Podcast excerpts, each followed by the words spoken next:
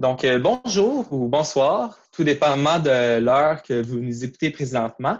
Euh, on entend souvent parler depuis quelques années du thème de l'innovation sociale. Mais qu'est-ce que c'est exactement ça, l'innovation sociale?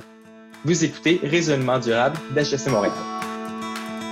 Vous écoutez le balado HEC Résolument durable. Transformer nos modèles d'affaires tant au niveau de l'environnement, de la responsabilité sociale et d'une économie durable pour avoir un impact positif dans la société. Une série d'échanges et de discussions créées par des étudiants pour les étudiants. Bonne écoute!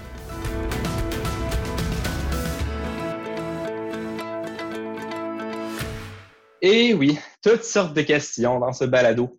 Donc, euh, bonjour tout le monde. Euh, très heureux de vous avoir encore euh, une fois au rendez-vous. Aujourd'hui, on va s'intéresser au thème de l'innovation sociale. Donc, pour en parler, en fait, quoi de mieux qu'en discuter avec des personnes qui se sont notamment démarquées dans ce, dans ce champ d'intérêt? Donc, j'aimerais souligner la présence de, de deux personnes extraordinaires aujourd'hui, non pas en studio, mais bien en conférence Zoom, vu les circonstances. Donc, Sabrina Saint-Hilaire, bonjour à toi. Bonjour, Carl-Éric. Merci de l'invitation. Ah, ça me fait plaisir. Merci à toi, Merci à toi d'être là. Et euh, Lou Bergevin, bonjour. Bonjour, salut, je suis content d'être là aussi. Très bien, moi aussi, je suis très content. Donc, on va avoir la chance un peu plus tard dans, dans l'épisode d'en discuter davantage avec, euh, avec euh, nos deux collaborateurs. Mais avant, pour juste la question de, de, commencer un peu dans le vif du sujet, j'aimerais qu'on discute ensemble un peu c'est quoi l'innovation sociale. Donc, comment qu'on pourrait le définir? Moi, j'ai trouvé une très belle euh, définition, en fait, du réseau québécois de l'innovation sociale, aussi appelé le RKIS. Donc, celle-ci se résume, et je vais citer, à une nouvelle idée, une approche ou intervention, un nouveau service, un nouveau produit ou une nouvelle loi, un nouveau type d'organisation qui répond, plus adéquatement et plus durablement que les solutions existantes à un besoin social bien défini, une solution qui est trouvée preneur au sein d'une institution, d'une organisation ou d'une communauté et qui produit un bénéfice mesurable pour la collectivité et non seulement pour certains individus. Donc ça, c'est toute une définition avec euh, beaucoup de virgules. Mais euh, si je pouvais euh, la définir brièvement, moi, je vois, je vois vraiment l'innovation sociale comme étant une nouvelle idée qui va permettre d'apporter de manière durable des solutions à un besoin social euh, pour, la pour, la collectivité. Donc, euh, l'impact social, en fait, c'est vraiment euh, le résultat d'une innovation sociale qui a été créée. Donc, maintenant, une fois que la définition est maintenant établie, on pourrait commencer la discussion. Donc, on va commencer avec, avec Sabrina. Donc, bonjour à toi. Bonjour. Donc, Sabrina, présentement, tu es à la maîtrise en innovation sociale. Qu'est-ce que tu vois exactement dans, ces cours de maîtrise? Oui. Euh, en fait, ce qui est intéressant dans la maîtrise en innovation sociale, puis peut-être pour clarifier un peu la définition euh, que tu viens de, nommer, c'est qu'il faut comprendre d'abord que l'innovation sociale, c'est une façon de repenser nos organisations nos façons de vivre euh, aussi ensemble selon des principes et des valeurs. Donc, par exemple, la valeur de, les valeurs de la justice, de l'autonomie, de la liberté, de l'égalité aussi, de la, la, solidarité, pardon, et de la soutenabilité. Donc, avec ces valeurs-là, euh, on est capable de, repenser nos façons de faire en organisation ou au sein de la société, comme, comme tu l'as très bien dit aussi. Et euh, d'abord, ce que je pense qui est important de nommer au départ, c'est qu'il faut adhérer personnellement à ces valeurs-là avant de leur donner, d'être capable de leur donner vie en organisation ou ailleurs. Pour rendre ça peut-être un peu plus concret, puis vous expliquer ce qu'on apprend brièvement dans la maîtrise en innovation sociale, mais d'abord, on apprend à repenser nos outils de gestion qu'on a appris au BA en fonction de ces nouvelles valeurs-là. Par exemple, vous connaissez sûrement le PODC, planifier, organiser, diriger, contrôler, un concept vraiment à la base du management que la plupart des étudiants au BA connaissent. Euh, mais quand on le repense dans un contexte d'innovation sociale, c'est sensiblement les mêmes outils qu'on va utiliser à chaque étape mais euh, ça va prendre vie différemment, dans le fond, lorsque on va réaliser tout le processus en pensant en co-construction, donc en collaboration avec toutes les personnes et acteurs impliqués. Donc, euh, c'est un processus qui devient plus souple, où il n'y a pas pratiquement, en fait, peu de hiérarchie. c'est vraiment l'humain, l'impact social qui devient la finalité des outils et du processus et pas nécessairement les objectifs économiques comme on apprend au bac. Euh, après, quand on pousse plus loin aussi le concept d'innovation sociale à la maîtrise, on, euh, on se rend compte qu'avec différents enjeux qu'on vit dans la société, sociaux, environnementaux, etc., on se rend compte qu'on ne peut pas nécessairement continuer à vivre dans une croissance infinie avec euh, des limites finies, donc des ressources naturelles finies, euh, etc.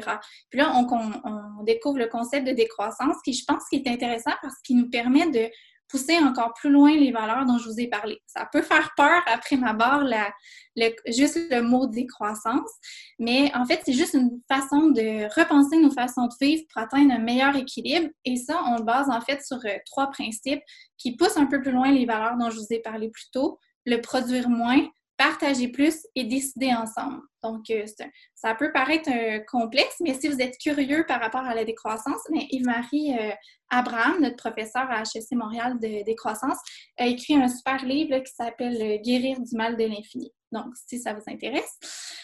Bref, en fait, peut-être pour finir là-dessus, sur la question de l'innovation sociale puis la maîtrise, c'est surtout une façon de repenser nos façons de s'organiser au sein des organisations et au sein de la société pour accroître notre impact social, puis réduire aussi notre impact environnemental. Puis à la base, je pense qu'il faut soi-même adhérer à ces valeurs-là. Donc euh, voilà. Super, oui, ça effectivement, ça permet de vraiment mieux comprendre c'est quoi euh, l'innovation sociale, surtout euh, qu'est-ce que tu vois dans, dans les cours de, maîtrise. Tu travailles également pour l'école d'entrepreneurship de Beauce. Premièrement, c'est quoi cette école-là? Oui, euh, l'école d'entrepreneurship de Beauce, elle a été euh, pensée, euh, créée en fait par et pour les entrepreneurs. Donc, c'est aussi un exemple de co-construction. C'est un organisme à but non lucratif en Beauce, donc au Québec, qui accueille des entrepreneurs de partout au Québec.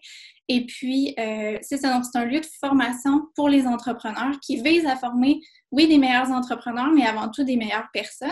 Puis moi, je travaille depuis déjà quelques années dans l'équipe pédagogique.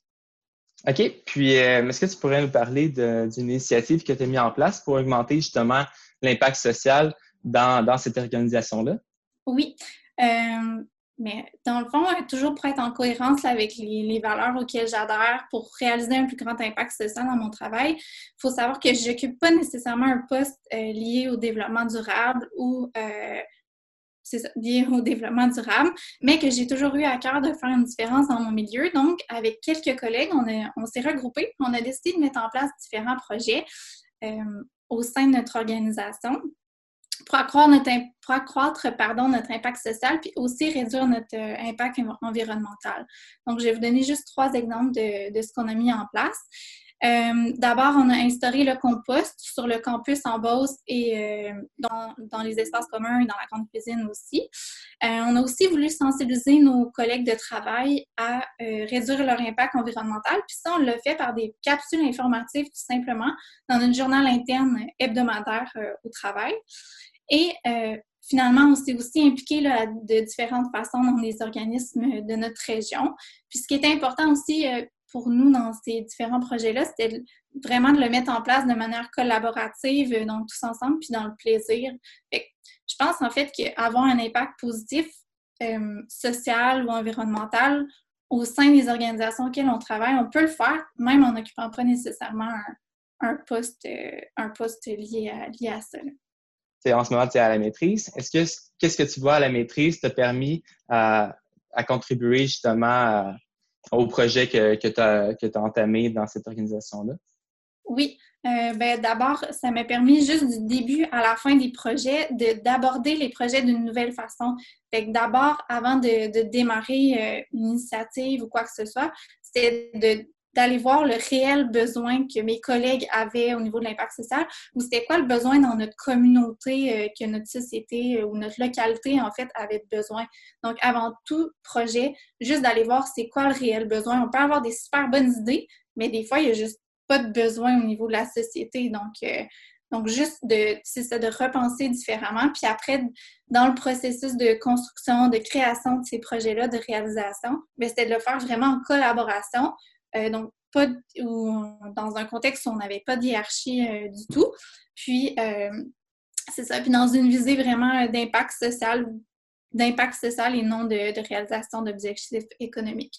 Donc, la maîtrise m'a amené à vraiment repenser tout le processus, en fait, des, de projet.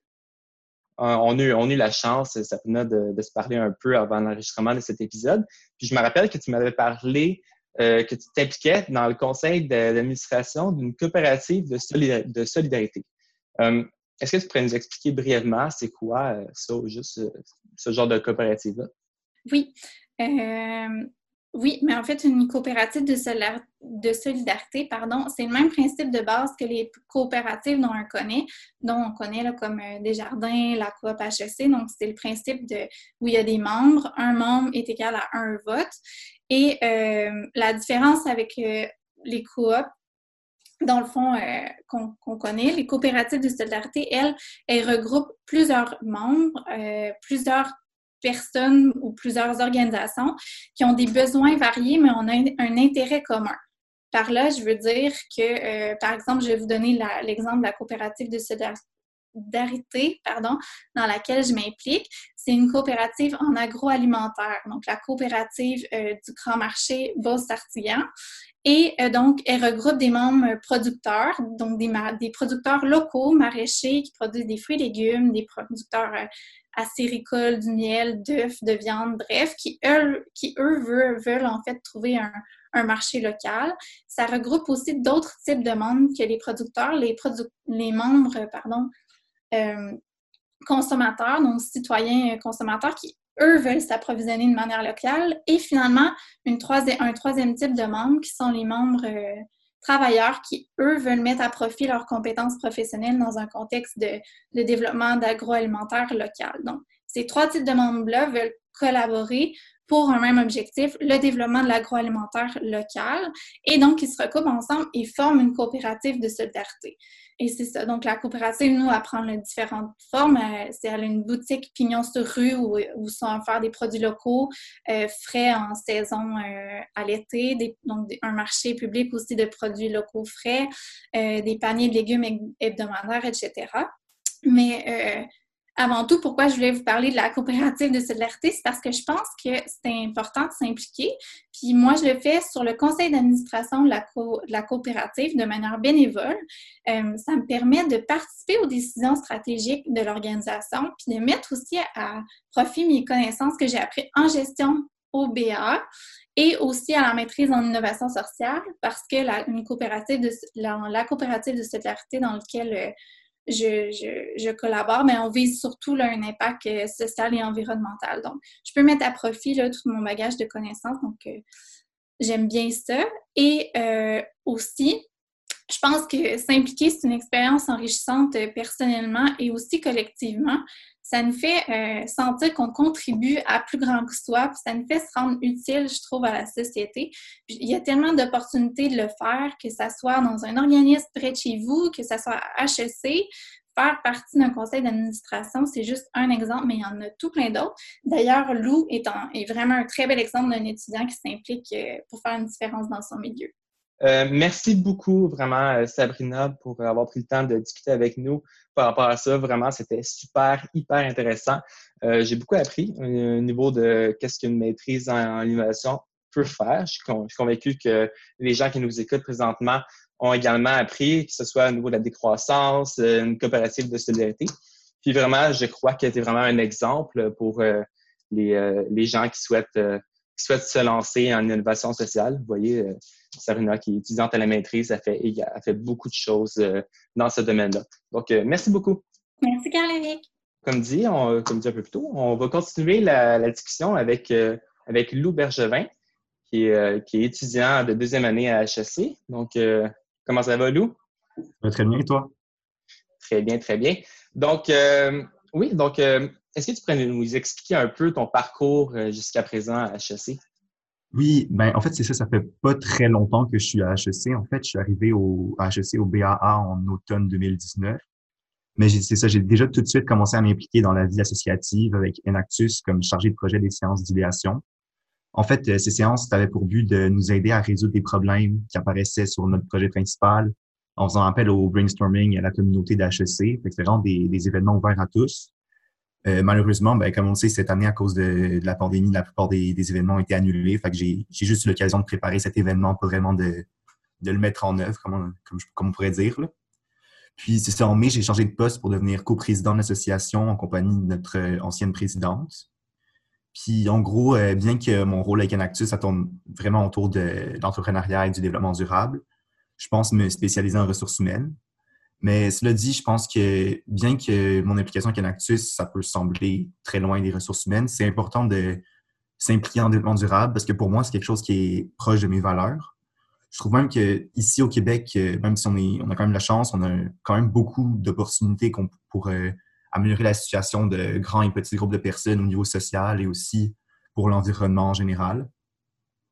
Et en fait, euh, j'ai privilégié Enactus et l'entrepreneuriat parce que je trouve que l'entrepreneuriat, c'est vraiment un, bon moyen, un bon moyen pour les personnes qui ont peu d'expérience pour euh, apporter leur mot à dire. Parce que dans le développement de projet, ça laisse vraiment euh, l'opportunité à chaque personne ayant chaque type de connaissance de donner son, de dire son mot tant qu'on connaît les bases de l'entrepreneuriat. c'est quoi exactement Enactus? Parce qu'on s'entend, c'est quand même un comité qui est relativement nouveau à HEC. Oui, exactement. En fait, Enactus, c'est ça, c'est un réseau international d'associations puis de groupes d'intérêt sur différents campus universitaires. Pour te donner une, idée un peu, à travers le monde, c'est environ 72 000 étudiants sur 1730 campus qui s'impliquent. quand même, quand même. Oui, c'est ça. Puis, si je peux résumer cette mission, en gros, c'est engager la prochaine génération de leaders entrepreneuriaux à utiliser l'innovation et les principes du monde des affaires pour créer un monde meilleur. Puis, c'est ça. En fait, à Enactus HEC, on fait partie du réseau canadien, donc d'Enactus Canada. Puis encore un peu en chiffre au pays, c'est environ 3400 euh, étudiants dans 79 universités qui s'impliquent pour changer la vie de 50 000 personnes environ.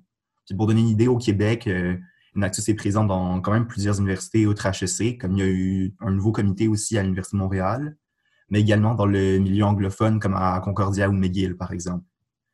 Puis vraiment, ce, qui est l'avantage, la, la, taille du réseau d'Enactus, c'est aussi euh, l'accès à des, formations, des sommets, du mentorat qui sont directement liés à l'entrepreneuriat et au développement durable. Puis moi, ce que j'aime là-dedans, c'est que ça donne vraiment l'opportunité d'apprendre sur l'innovation sociale dans un contexte qui est extérieur au, cours. Puis sinon, si je peux en rajouter aussi sur nous à HEC, ce qui est bien, c'est que on a un comité qui ne prend pas que des étudiants BA, comme par exemple, on a des membres qui sont au certificat ou à la maîtrise.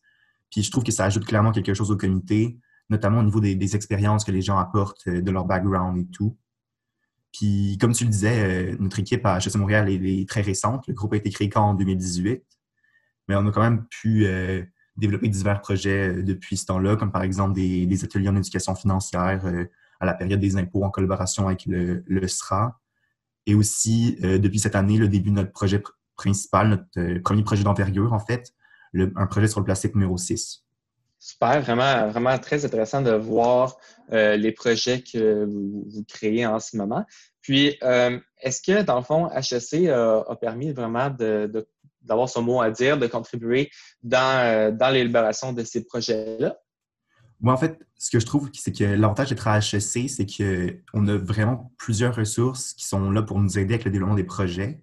D'abord, avec Enactus, on a vraiment le support de, du pôle IDEA, qui nous fait surtout des formations, en fait, euh, pour développer nos compétences au niveau entrepreneurial. Comme par exemple, l'an passé, on a eu plusieurs formations. Pour te donner juste un exemple, euh, on a eu une formation sur euh, l'utilisation du Business Model Canvas en innovation sociale, par exemple. Puis au niveau plus financier, parce que l'air de rien, en entrepreneuriat, on a besoin quand même de, de, fonds pour réaliser nos projets. Il y a le Fonds de développement durable qui, on dirait, qui cadre vraiment exactement avec le type de projet qu'on crée. Donc, ça me donne vraiment l'occasion de développer et d'aller de l'avant avec des, nouveaux projets. Puis il y a également le fonds Leadership qui nous donne l'occasion de participer aux, différentes compétitions que Enactus Canada organise euh, euh, au, cours de l'année. Mais en fait, ce qu'il faut savoir, c'est que Enactus Canada euh, organise des compétitions au niveau régional et national où toutes les équipes du pays peuvent réseauter et présenter leurs projets, autant pour les, les promouvoir que pour gagner des prix. Bien sûr, c'est quelque chose qu'on espère euh, pouvoir faire dans les prochaines années lorsqu'on aura un projet qui, sera bien, mieux développé. Très intéressant. J'avoue que je ne connaissais pas beaucoup euh, Inactus, puis ça m'a vraiment permis d'en apprendre davantage. C'est super pertinent de voir l'importance qu'HEC a justement dans, dans le projet. Hein. On se rappelle le, le pôle IDEOS que, que tu as mentionné, mais également le fonds DD qu'on a eu la chance de discuter dans un précédent épisode de, de la série Balado. Donc, ben, merci beaucoup, Lou, Lou, pardon, je, je parle un peu. C'était vraiment très intéressant. Puis bonne chance dans, dans tes projets actuels avec Enactus. Merci beaucoup je pense qu'il serait super intéressant de voir comment que ces deux personnes-là euh, pourraient donner comme conseil à des étudiants qui aimeraient se lancer en, innovation sociale. Par exemple, si jamais j'ai un ami qui me dit euh, Hey Carl, j'aimerais me, lancer en innovation sociale, mais je ne sais pas trop comment faire. Donc, on, donc, euh, il y a Lou qui a mentionné un peu le pôle le fonds DD qui soutient un peu les, projets. Puis, il y a Sabrina qui a également mentionné plusieurs idées qu'un étudiant peut faire pour se lancer là-dedans. Mais est-ce que vous aviez euh, d'autres euh, d'autres euh, conseils que vous pourriez donner? Donc, je pose la question à, vous deux. Oui, ben moi, je pense que juste de se poser la question en premier, c'est quelles valeurs nous allument, c'est quoi nos passions, c'est quoi nos intérêts? Justement, comme Lou disait, on a, on, a, étudié dans une spécialité, mais peut-être qu'on est juste curieux d'aller voir autre chose. Fait que juste d'avoir de poser cette question-là, puis ensuite d'aller voir euh, proche de nous, justement, que ce soit dans une association, dans nos organismes près de chez nous, dans notre quartier, sur notre rue ou quoi que ce, ou, ou ailleurs, là, plus, plus loin. Mais je pense qu'il y a tellement d'opportunités de s'impliquer. Fait que juste de poser nos les premières questions, c'est quoi nos valeurs, c'est quoi nos passions, intérêts, puis après d'aller vers des, organisations avec laquelle, lesquelles on est curieux ou on a juste euh, le goût de faire une différence euh, puis de s'impliquer.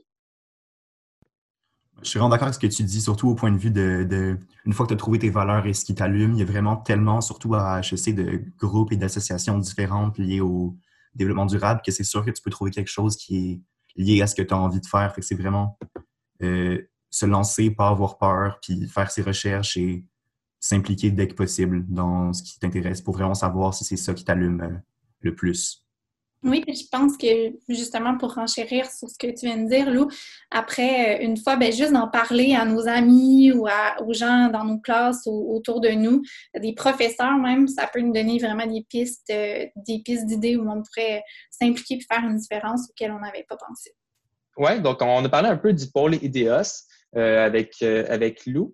Peut-être juste définir un peu c'est quoi le pôle IDEOS. Donc en fait, le pôle IDEOS, euh, il s'intéresse notamment à sensibiliser, soutenir et diffuser les travaux de la communauté universitaire et des organisations euh, pour mieux intégrer l'innovation sociale dans la manière de faire les choses. Donc, c'est une, une branche d'HEC qui est super intéressante. Puis je vous invite vraiment d'aller consulter le site web, donc le, pôle IDEOS.